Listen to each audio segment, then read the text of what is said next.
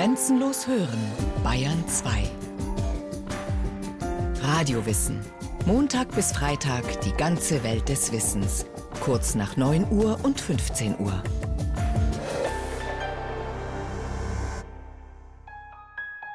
Was war Jesus Christus wohl für ein Mensch? Wir wissen es kaum.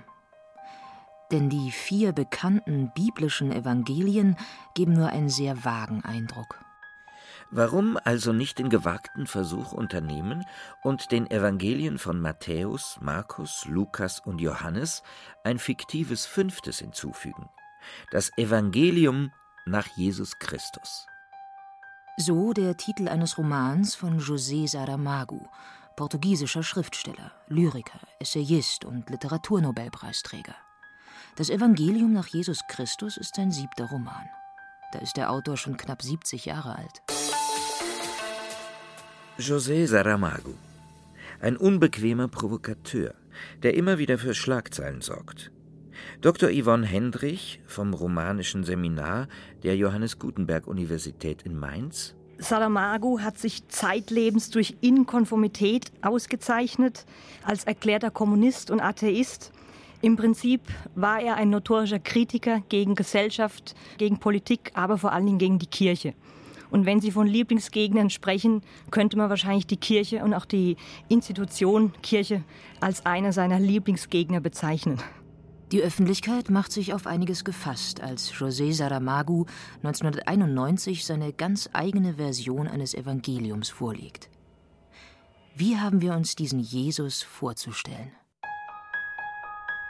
Nicht gerade ein Adler an Scharfsinn, kein Ausbund an Intelligenz, Unsere Achtung verdient er aber dennoch. Ein sehr irdischer Jesus also. Ein durchschnittlicher, selbstkritischer Mann. Ängstlich und zweifelnd, aber auch lebenshungrig und durchaus sinnlich.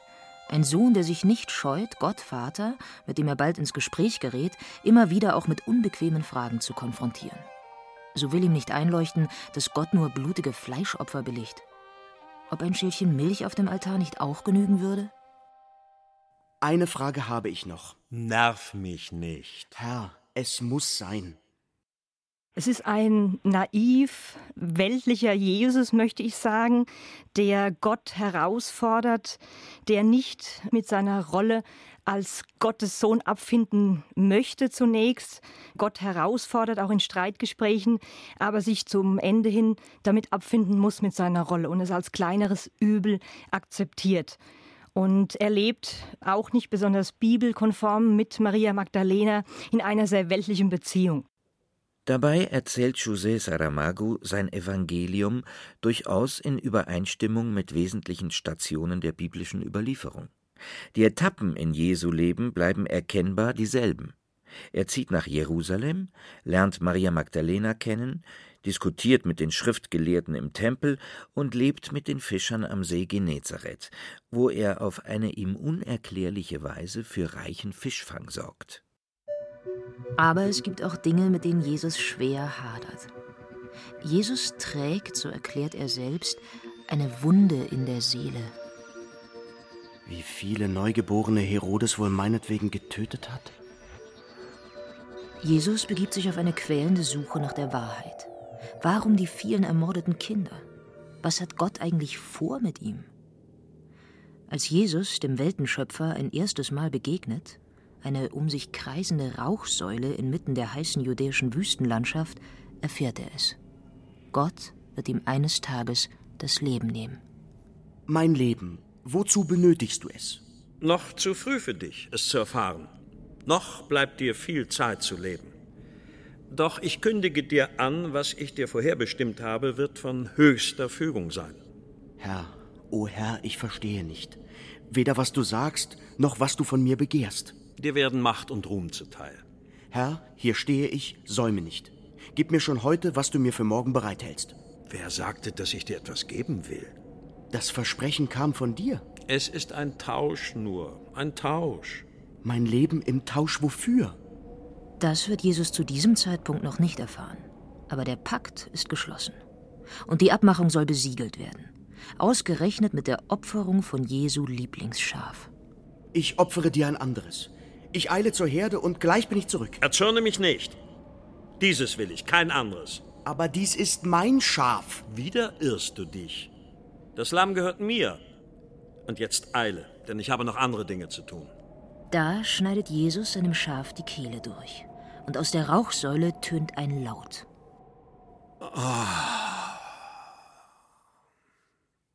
Speziell in dem Evangelium nach Jesus Christus ist es ein herrschsüchtiger Gott, den Jesus in seiner menschlichen Rolle herausfordert, aber sich im Endeffekt seiner Rolle als Gottes Sohn unterwerfen muss. Jesus schlägt sich nicht schlecht, durchaus nicht. Aber diesem aufbrausenden, jähzornigen Gott hat er außer seinem Mut und seiner Hartnäckigkeit wenig entgegenzusetzen. Ein machthungriger Gott und ein Despot. Ob Jesus ihm überhaupt trauen kann?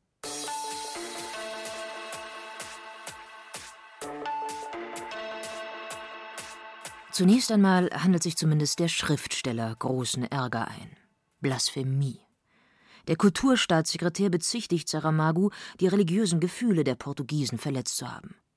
Das Evangelium nach Jesus Christus, das für einen europäischen Literaturpreis nominiert war, wird zurückgezogen. Die Romanistin Yvonne Hendrich zu seiner Verteidigung sagte Saramago auch, er kritisiert nicht Gott an sich, sondern die Menschen, die diesen Gott erfunden haben. Die Rolle des Provokateurs ist anstrengend. Selbst für diesen gezielt unbequemen Schriftsteller mit erklärt dickem Fell. Saramago erhält Morddrohungen und zieht persönliche Konsequenzen, indem er Portugal verlässt. Für immer. Ich glaube schon, dass es in erster Linie oder zunächst ein Statement war. Saramago hat das im Nachhinein etwas relativiert, natürlich sich dagegen wehrend, ein Vaterlandsverräter zu sein und gesagt, es sei ähnlich wie bei einem Nachbarschaftsstreit. Wenn man mit den Nachbarn nicht mehr zurande kommt, dann zieht man um. Das hat er getan nach Lanzarote. Nach Spanien also. Und bekommt wenige Jahre später, 1998, den Nobelpreis für Literatur. In Portugal ist man zunächst vor allem unangenehm berührt. Ausgerechnet Saramago, der erste Nobelpreis für einen Autor portugiesischer Sprache. Aber dann wird trotzdem gefeiert. Die Differenzen scheinen vergessen zu sein. Ich glaube, es hat auch durch den Nobelpreis eine gewisse Versöhnung von kollektiv portugiesischer Seite mit Saramago stattgefunden. Es ist ja paradox, derselbe Schriftsteller, der noch der Blasphemie 92 wegen dieses Buchs des Evangelium nach Jesus Christus bezichtigt wurde, der hat 98 in einem fast kollektiven Rausch für Nationalstolz gesorgt. Nur der Vatikan bleibt unnachgiebig und missbilligt die Entscheidung des Nobelpreiskomitees. Saramago kümmert das wenig. Dem Vatikan hat er auch wieder in seiner äh, typischen Art geantwortet, die sollen sich um ihre eigenen Dinge kümmern. José Saramago, der kompromisslose Kommentator des Zeit- und Weltgeschehens, wird 1922 geboren. Er stammt, nie wird er müde, das zu betonen, aus einfachsten Verhältnissen. Yvonne Hendrich, Saramago hat seine einfachen und bäuerlichen Wurzeln nie verleugnet. Er ist im Ribatejo geboren, das ist eine Region nordöstlich von Lissabon, die ist sehr landwirtschaftlich, rural geprägt. Und seine Familie, das waren Analphabeten bzw. konnten kaum lesen und schreiben. Und als er zwei Jahre alt ist, zieht die Familie, weil der Vater eine Anstellung als Polizist bekommt, zieht die Familie nach Lissabon. Und er besucht zunächst das, Gymnasium José Saramago, muss allerdings aufgrund der finanziellen Engpässe seiner Familie den Gymnasiumsbesuch relativ schnell abbrechen und eine Lehre zum Maschinenschlosser absolvieren. Das heißt, sein Zugang zur Literatur und zu Schreiben erfährt er eigentlich im Selbststudium als Autodidakt. Er besucht in seiner Freizeit Bibliotheken und eignet sich die Literatur im Prinzip alleine an. Das ist der Keim für die spätere ungewöhnliche Schriftstellerkarriere. Zunächst aber schließt sich Saramago der in Portugal verbotenen kommunistischen Partei an, arbeitet unter der Diktatur des Salazar-Regimes als Übersetzer und als Journalist für verschiedene Zeitungen in Lissabon und schreibt im Schatten der Zensur. In Zeiten der Diktatur war er, was seine schreibende Tätigkeit betrifft, noch relativ am Anfang. Er hat in den 40er Jahren seinen ersten Roman veröffentlicht. Danach 20 Jahre eigentlich nichts mehr, weil er selber sagte, er hat im Moment nichts Lohnenswertes zu berichten. Hat in den 60er Jahren einen Gedichtband herausgegeben, der aber wenig Beachtung fand. Und erst nach der Nelkenrevolution, nach 74, also das heißt nach dem Wandel hin zur Demokratie von der Diktatur in Portugal, findet Saramago zum Schriftsteller. Hoffnung im Alentejo wird 1980 sein Durchbruch. Eine Geschichte über das entbehrungsreiche Leben der portugiesischen Landarbeiter und ihr Aufbegehren während der Revolution. 1989 dann die Geschichte der Belagerung von Lissabon. Ein ähnlich brisantes Thema wie das spätere Christusevangelium. Denn Saramago hat es auf den portugiesischen Gründungsmythos abgesehen. 1147 sichert der König seine Herrschaft mit Hilfe der ausländischen Kreuzritter. Gemeinsam erobert man Lissabon, die zukünftige Hauptstadt des Königreichs Portugal. Bis dahin fest in der Hand der Mauren. Aber nicht in Saramagos Belagerung von Lissabon. Ausgerechnet ein moderner Lektor, der eine historische Abhandlung zum Ereignis für die Veröffentlichung überprüfen soll, stellt die verbürgten Tatsachen mit voller Absicht auf den Kopf. Bei ihm helfen die Kreuzritter nicht. Denn Saramago sagt ja selbst, es gibt keine objektive Geschichte, es gibt keine objektive Wahrheit. Äh, mit diesem aufsässigen Korrektor, der sozusagen die Belagerung Lissabons in der Art umschreibt, indem er ein Nein an die Stelle setzt, wo es darum geht, ob die ausländischen Kreuzritter den Portugiesen gegen die Mauren behilflich sind. Saramago lässt den aufsässigen Lektor Raimundo nun weiter fabulieren. Wie wäre die Geschichte in diesem Fall wohl weitergegangen? Raimundo legte den Kugelschreiber aus der Hand, rieb sich die ermüdeten Augen und überflog seine letzten Zeilen. Nicht übel wollte ihm scheinen. Das, was war, durch das zu ersetzen, was sein könnte, wie er es auch formuliert, spielt bei Saramago eine zentrale Rolle. Er spricht von einer Geschichte von unten, um denen Stimme zu verleihen, die in der konventionellen Historiografie eigentlich nicht zu Wort kommen. Für ihn ist Geschichte ähnlich wie Fiktion subjektiv, selektiv und verfügt über einen fiktionalen Charakter. Und das versucht er in seinen Werken darzustellen. Ein anspruchsvolles literarisches Programm. Und ebenso anspruchsvoll wie der komplizierte Erzählstil. José Saramago, der Landarbeiterjunge und Autodidakt, verfasst verschachtelte Texte in einer immer wieder schwer zugänglichen, dichten Sprache. Wenige Kapitel, fehlende Überschriften, spärliche Absätze. Die Lust am Erzählen ist groß, die Ausdrucksweise mitunter artifiziell. Saramagos Sprache wird oftmals als schwierig oder gewöhnungsbedürftig empfunden. Man muss sich auf diese Art und Weise zu schreiben, nahtlos, nur mit Kommata abgetrennt, ohne Satzzeichen, ohne Anführungszeichen, muss man sich einlassen. Aber hinter dieser gedrechselten, zum Teil auch als barock und bilderhaft empfundenen Sprache steht die Idee, die schriftliche Sprache sehr stark an die Mündlichkeit zu führen.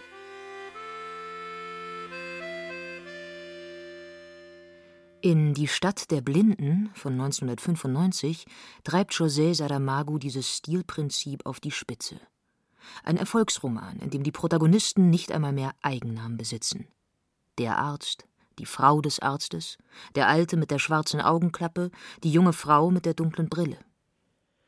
Der Leser stolpert ohne nennenswerte visuelle Anhaltspunkte von einer Romanseite zur nächsten vergleichbar mit all den Erblindeten, deren Orientierung in einer von wachsendem Grauen erfüllten Welt Stück für Stück verloren geht. Nicht immer ist eindeutig, wer mit wem spricht. Wenn du sehen könntest, was ich immer sehen muss, dann würdest du gerne blind sein, sagt die Frau des Arztes. Sie ist die einzig verbliebene Sehende in einer Welt voller Erblindeter. Sie ist die letzte Augenzeugin, als die in ein Ghetto gesperrten und dort ihrem Schicksal überlassenen Blinden ein brutales Unterdrückungsregime errichten. Diebstahl und Vergewaltigung sind an der Tagesordnung. Das sogenannte weiße Übel, diese unerklärliche Epidemie, hat die Menschen innerhalb kürzester Zeit in Tiere verwandelt. Schlimmer noch, in blinde Tiere. Es ist klar, dass sich hier niemand mehr retten kann. Auch das ist Blindheit in einer Welt zu leben, in der die Hoffnung aufgehört hat. Die Welt ein niederschmetternder Ort, ohne moralische Skrupel.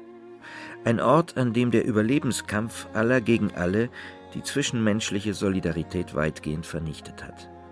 Die Stadt der Blinden, eine Endzeitparabel ohne jeden Lichtblick. Oder etwa doch? Saramago selbst sagte, er sei ja kein Pessimist.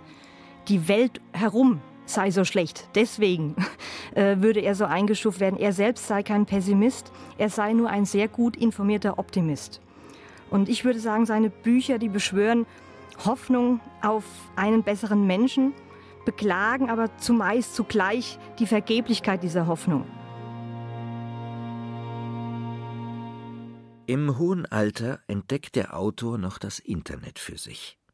Über viele Jahre hinweg unterhält Saramago einen vielbeachteten Blog, ein Internet-Tagebuch, in dem er politische Ereignisse der Gegenwart kommentiert. Das Themenspektrum reicht von Globalisierung und Wirtschaftskrise bis hin zu italienischer Mafia und Kritik am Papst.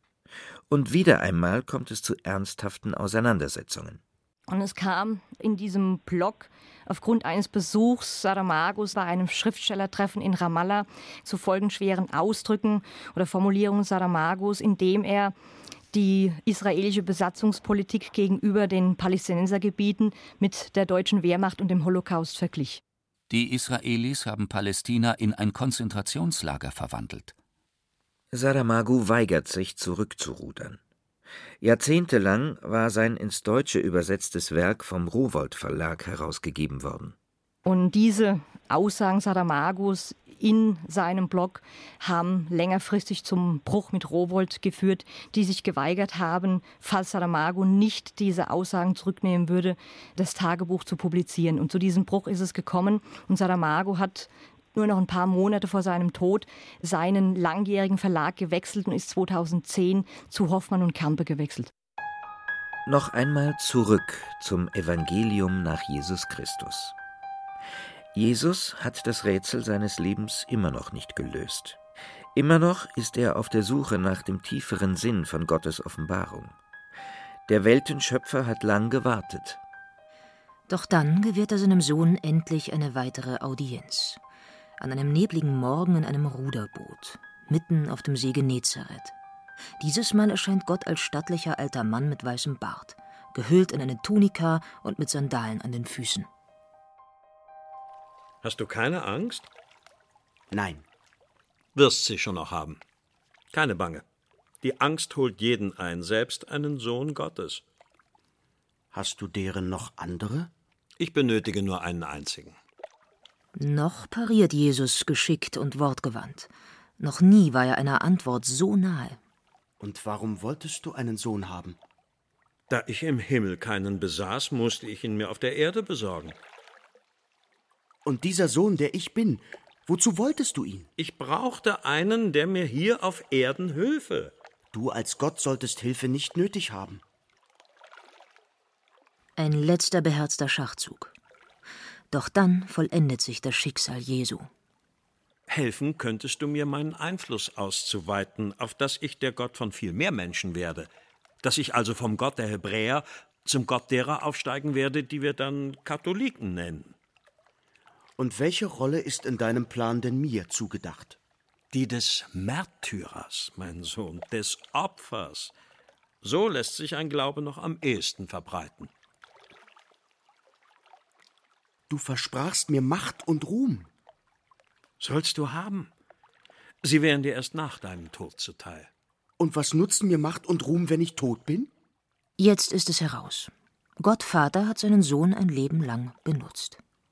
Die Passionsgeschichte ist nichts als ein geschickter PR-Feldzug Gottes. Und Jesu Tod am Kreuz ein notwendiges Propagandamittel. Doch dafür will Jesus nicht sterben. Ich breche den Vertrag und löse mich von dir. Ich will leben als ein beliebiger Mensch. Fruchtlose Worte, mein Sohn. Hast du wohl noch nicht gemerkt, dass du ganz in meiner Gewalt bist? Also habe ich keine Wahl? Keine. Nun, zum Höhepunkt des Entsetzens, gesellt sich auch noch der Teufel mit ins Boot. Und Jesus erkennt, Gott und Teufel haben gemeinsam diesen perfiden Plan ausgetüftelt. Sie sind keine Gegner, sondern stecken unter einer Decke, haben sich die Welt zum gegenseitigen Vorteil aufgeteilt. Die Menschen sind für sie nur Schlachtvieh. Genussvoll gibt Gott seinem Sohn einen Ausblick auf die kommenden zwei Jahrtausende voller erbarmungsloser Glaubenskriege. Jesus ist verloren. Der Tod am Kreuz ist alles, was ihm jetzt noch übrig bleibt. Und auch die Menschheit wird durch ihn nicht gerettet werden. Da begriff Jesus, dass er so hinter das Licht geführt worden war, wie man das Lamm zur Opferbank führt.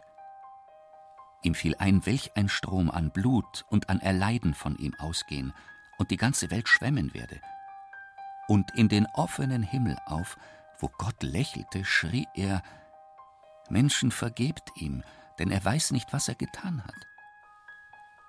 Dann starb er hin. Wie düster. Trostlosigkeit, Sinnlosigkeit, die Absage an alle Hoffnung auf Erlösung. So endet das Evangelium nach José Saramago, eines gut informierten Optimisten.